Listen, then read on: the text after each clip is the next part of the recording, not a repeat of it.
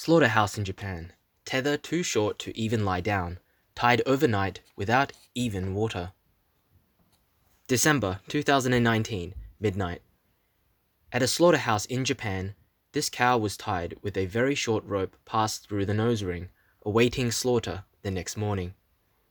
The length of the rope was so short that the cow could not lie down, and even limited his ability to move its head up or down.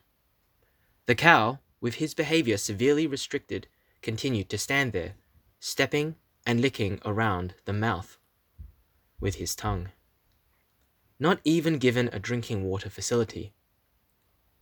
Even if there were, his mouth probably couldn't reach it with the short rope tied to its nose. He is in this state until he is killed the next day. The ability to drink water while on hold at the slaughterhouse. The ability to lie down. Both of these should be the minimum standards in handling animals that should be a given. However, it has been neglected without, without even a little consideration. Is any treatment okay if it's about livestock animals? If one says that we can handle them in whatever ways because we're killing them anyway, that's like saying that humans also die someday, so whatever can happen to them too. Animal Rights Center Japan is seeking the following four improvements to the slaughterhouse. 1. The mooring method shall be such that the minimum length of the rope allows the cow to lie down with the neck on the ground. 2. If mooring, place drinking water in a container that doesn't topple down, where the cows can drink without trouble. 3.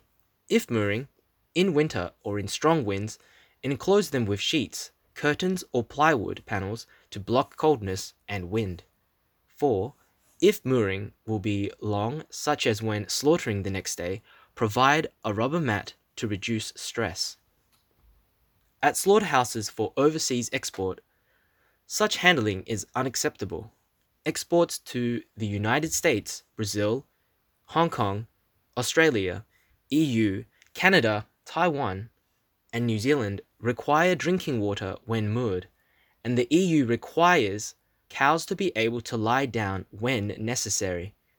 In cases where mooring over a long time, some countries require feeding. Japan, like other countries, should at least give this minimum consideration.